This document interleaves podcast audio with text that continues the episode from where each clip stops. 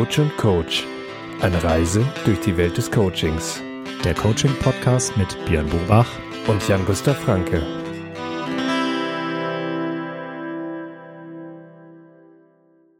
Herzlich willkommen zu einer neuen Folge von Coach und Coach. Ich freue mich heute mit Björn über ein Thema zu sprechen, was ich super interessant finde, und zwar Rituale. Hallo Björn. Hallo Jan, grüß dich. Genau, wir wollen heute über Rituale sprechen. Ähm, für mich persönlich, dieser Begriff Rituale hat äh, immer auch etwas, etwas Geheimnisumwobenes oder irgendwie was Aufgeladenes. Ähm, insofern finde ich das ein ganz äh, interessantes Thema.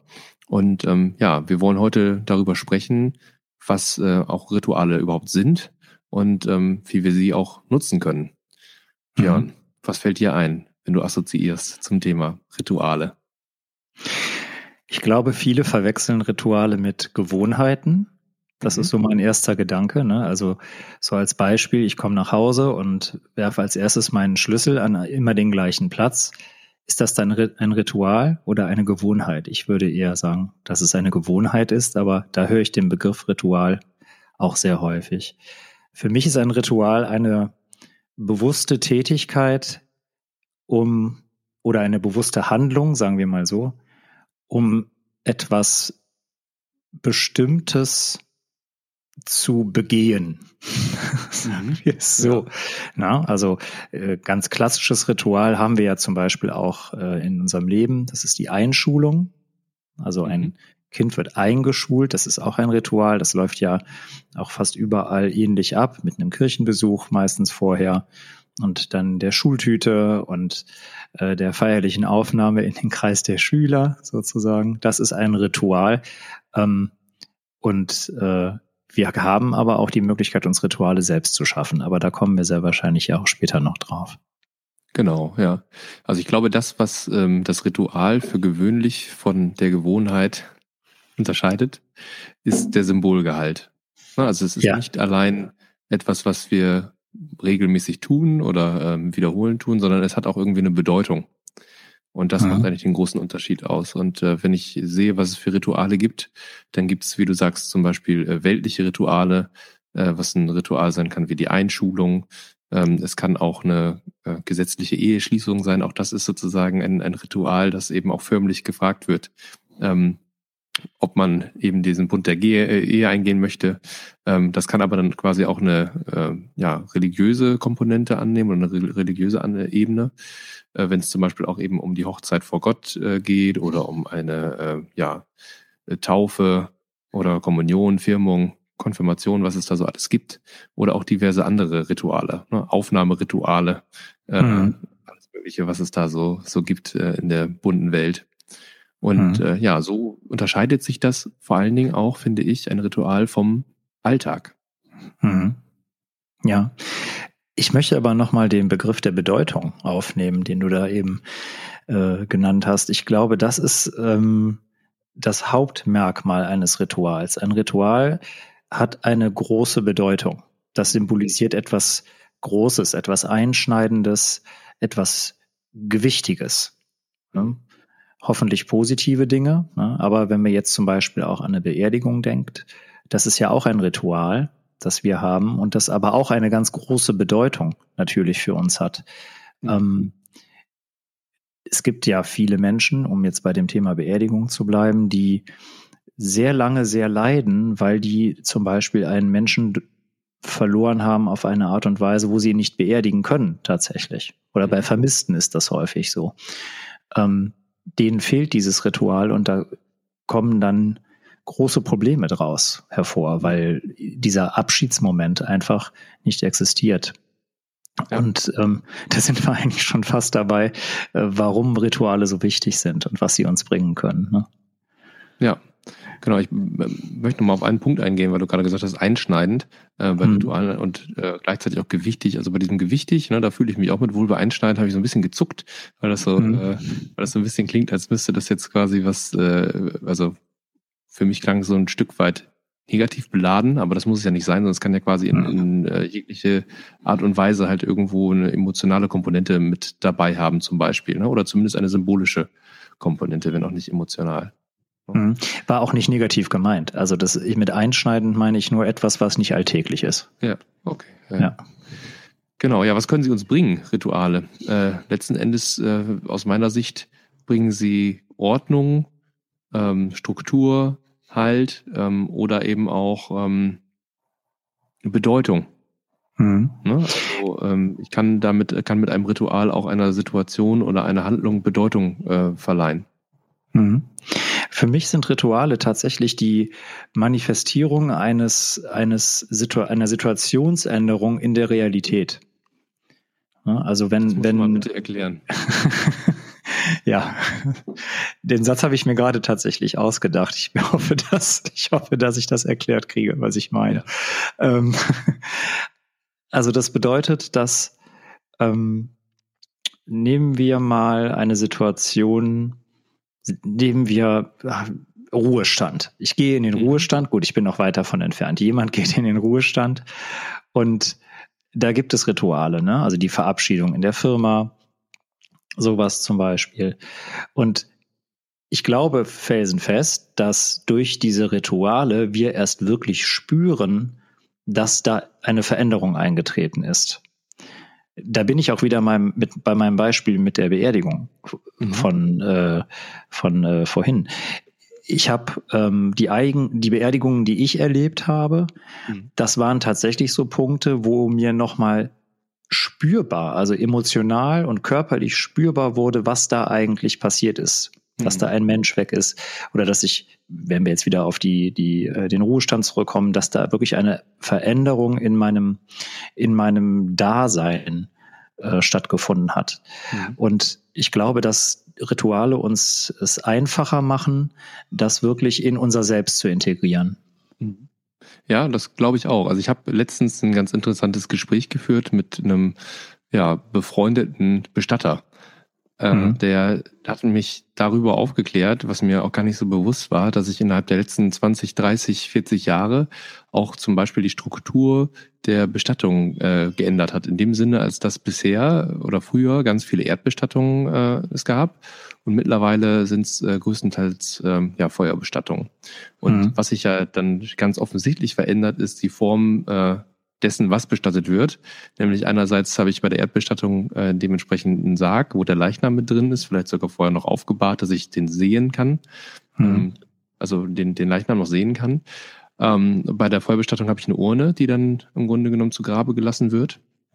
Und ähm, dass er sagte, er macht ja quasi nicht nur die Bestattung technisch, sondern ja auch ein Stück weit die äh, Trauerbegleitung mit dabei, beziehungsweise begleitet eben die, die Angehörigen. Und er sagt, es macht aus seiner Erfahrung einen ganz großen Unterschied, ob ich jetzt abstrakt eine Beerdigung habe, eine Beisetzung, mhm. dass ich also äh, jetzt eben eine, eine, Feuerbestattung habe und vielleicht sogar in einem halb anonymen oder anonymen Feld, wo ich gar nicht mehr weiß, wo liegt denn ähm, der Angehörige, ähm, der jetzt da bestattet wurde, oder ob ich tatsächlich diesen ganzen Prozess durchlaufe, dass ich diesen Sarg sehe, dass der ähm, dann im Grunde ins Grab gelassen wird, äh, dass ich äh, sehe, wo es beerdet, dass ich einen Ort habe, wo ich hingehen kann, wo ich, wo ich auch äh, Abschied nehmen kann, trauern kann und dass mhm. das wohl einen enormen Einfluss auch auf die jeweilige Person hat.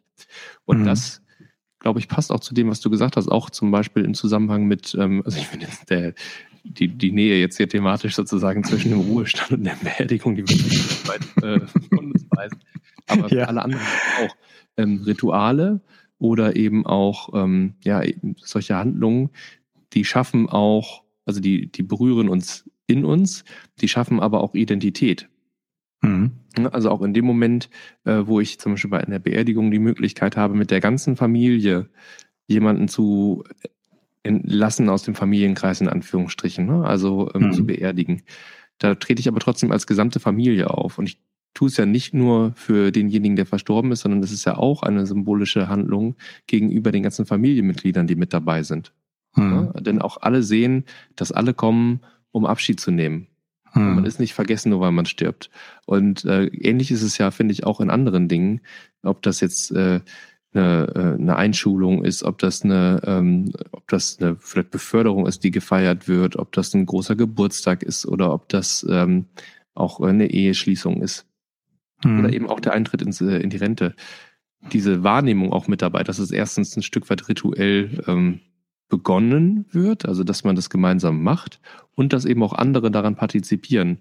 Die schafft uns auch selbst ein Verständnis dafür, wer wir sind oder wie wir quasi in unserer Umgebung aufgenommen werden. Und mhm. deshalb ist das, glaube ich, für viele Menschen sehr, sehr wichtig. Mhm. Also wer komplett vom Ego befreit ist, der tut sich vielleicht sogar relativ leicht äh, davon, aber ich glaube, das sind die wenigsten. Ähm, aber es hat natürlich unheimlich viel auch mit ja, Verbindung auch zu unserer Umwelt zu tun. Mhm.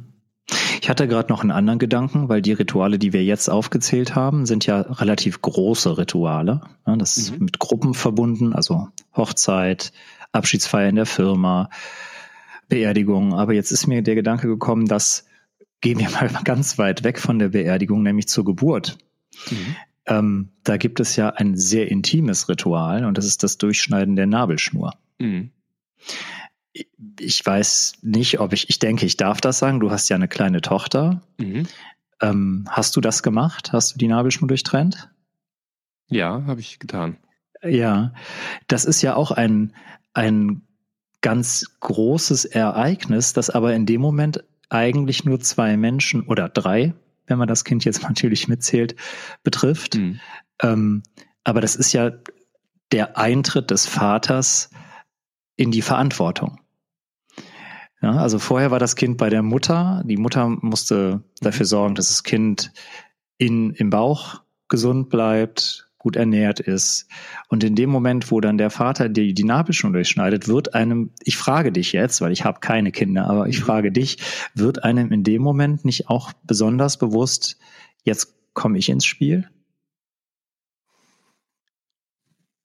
Ja, sicherlich. Also ich habe mhm. das auf unterschiedlichen Ebenen wahrgenommen. Also mir mhm. war klar, dass das eine Art Ritual ist. Also es ist ja eigentlich überhaupt erstmal in dieser Situation, äh, du hast da im Prinzip eine Geburt, die dauert ja vielleicht auch ein bisschen. In unserem Fall war das auch äh, durchaus ein bisschen länger. Und äh, dann hast du das halt irgendwann auch äh, gemeinsam durchgestanden, wobei meine Rolle da ja eher unterstützend war. Ne? Also es war eigentlich mhm. die, die äh, super starke Leistung von meiner Frau. Und ähm, dann ist es ja eigentlich nur der äh, technische Aspekt in Anführungsstrichen, also jetzt komme ich wieder als Ingenieur, äh, zu sagen, äh, man schneidet diese Nabelschnur durch. Und eigentlich ist ja die Frage, warum wird das überhaupt, äh, dem, warum wird dem Vater überhaupt die Möglichkeit gegeben? Genau. In vielen Jahren ähm, war das vielleicht auch noch gar nicht so unbedingt üblich, ne, aber mittlerweile wird da auch mehr Wert drauf gelegt. Auch übrigens für weitere Rituale, die danach kommen mhm. ähm, oder die eben auch sozusagen da, da helfen sollen diesen Menschen willkommen zu heißen, diesen kleinen Menschen.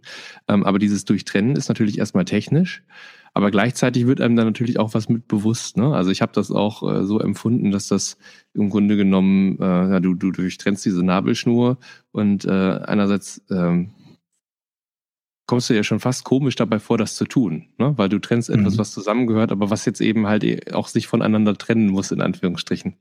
Mhm. Ähm, und natürlich wird einem dann auch viel bewusst, aber auch viel auch erst im Nachhinein in diesem Falle. Mhm. Weil ich habe mich damit vorher jetzt ehrlicherweise nicht viel auseinandergesetzt, außer dass diese Situation auf mich zukommen kann und dass ich das dann machen würde. Ähm, aber ähm, das, das tatsächliche Realisieren, das passiert erst deutlich später. Ne? Andererseits mhm. ist es natürlich auch schön, überhaupt da so mit integriert zu werden. Ja, aber das, das ist ja jetzt eigentlich die spannende Überleitung dazu, warum Rituale im Coaching so eine große Bedeutung haben. Weil du sagst, das ist dir eigentlich später erst bewusst geworden. Ähm, also hat es ja was ausgelöst. Es hat etwas mit dir gemacht.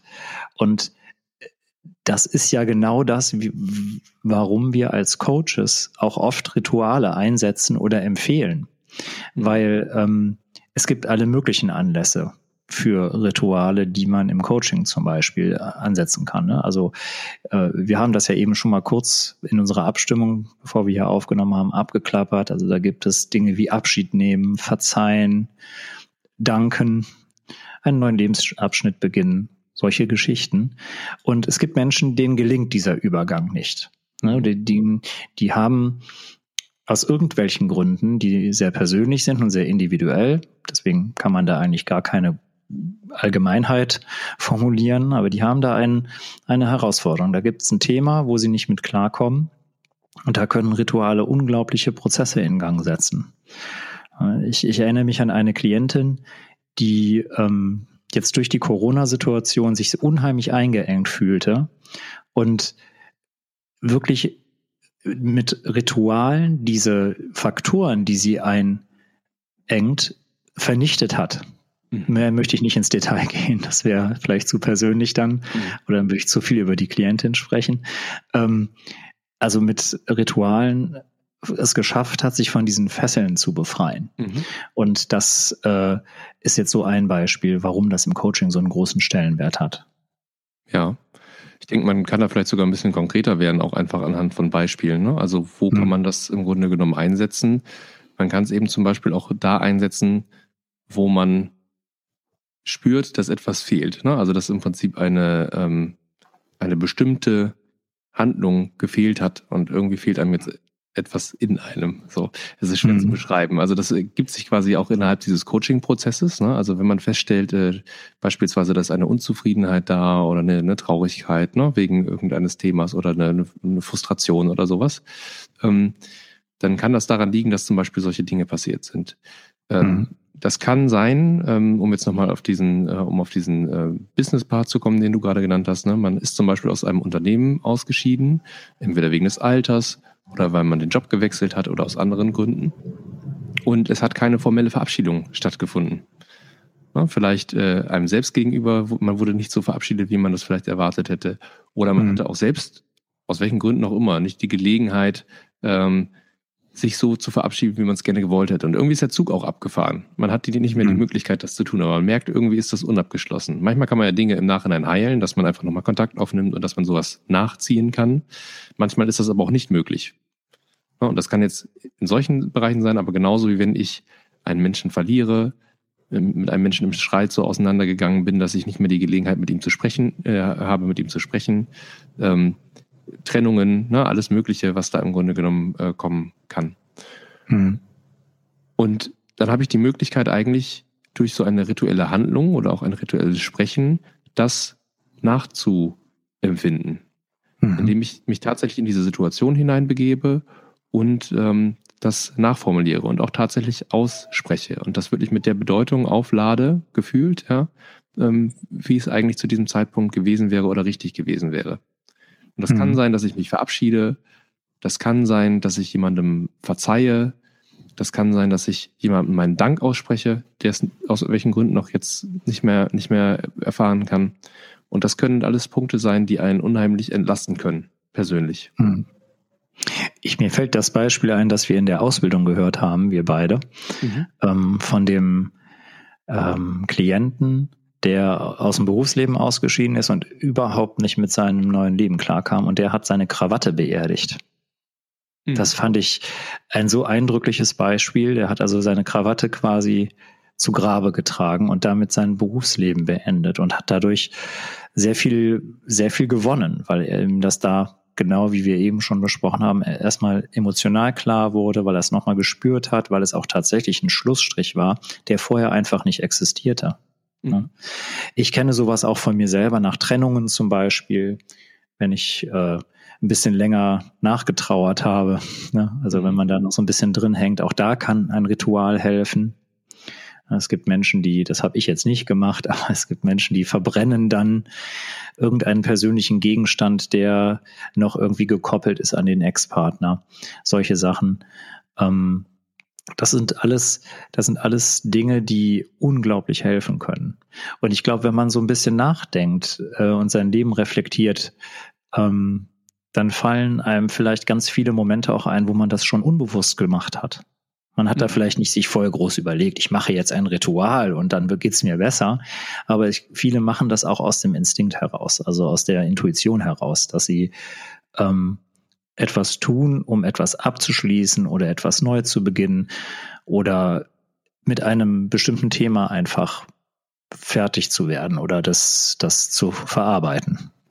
Dazu fällt mir eine Sache ein, und zwar ähm, das Thema Gebete.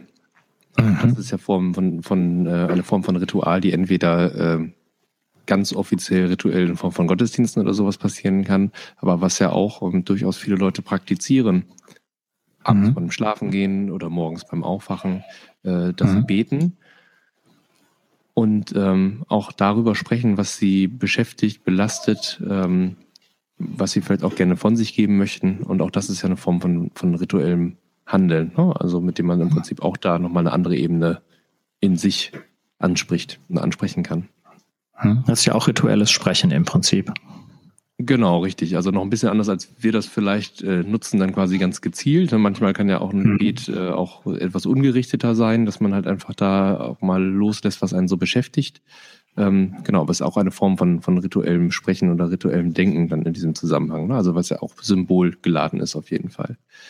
Mhm. Ähm, ich wollte aber auch noch auf ein anderes Thema kommen, weil wir haben jetzt gerade viel über Abschied und so weiter gesprochen. Aber genauso kann es natürlich auch sein, äh, wenn man einen Neuanfang begründen möchte, ähm, dass man mhm. auch äh, mit Ritual arbeitet. Ne? Also mhm. äh, zum Beispiel äh, die, die, gibt es die Möglichkeit, da ganz offiziell äh, einen neuen Lebensabschnitt äh, zu beginnen, zu begrüßen, da vielleicht äh, sich Gedanken darüber zu machen, wie möchte ich den, den einleiten und starten. Das kann ich mit einem Ritual tun, dass ich irgendetwas tue. Das ich kann das auch symbolisch verbinden. Übrigens, auch da sind wir wieder beim Thema Kind. Ne? Es gibt mhm. auch das Ritual, äh, einen Baum zu pflanzen. Genau, äh, habe ich auch gerade, ist mir gerade eingefallen. Ja, ja, genau. Das ist ja neu, Neuanfang, aber das geht natürlich auch anders. Ne? Das kann in der Selbstständigkeit sein. Auch da gibt es äh, vielleicht bestimmte Rituale, die man persönlich damit verbindet, was es jetzt für einen bedeutet, auch ne? selbstständig zu sein, etwas zu tun.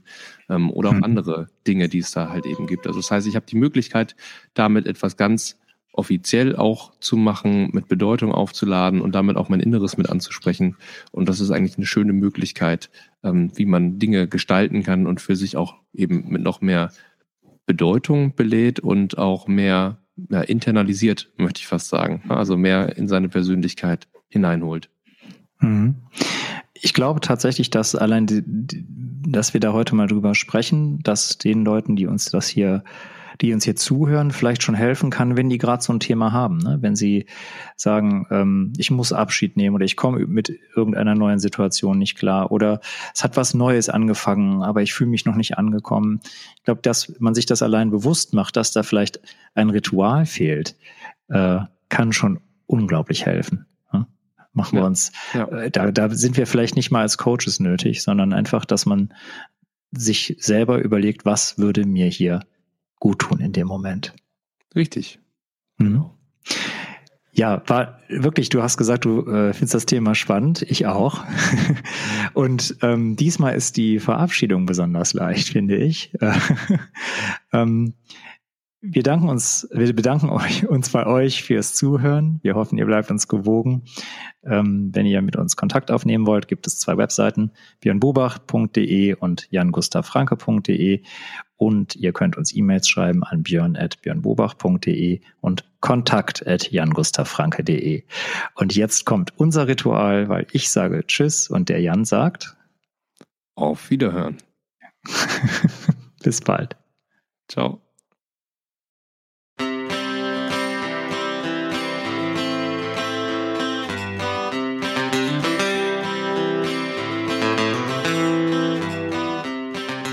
Coach und Coach.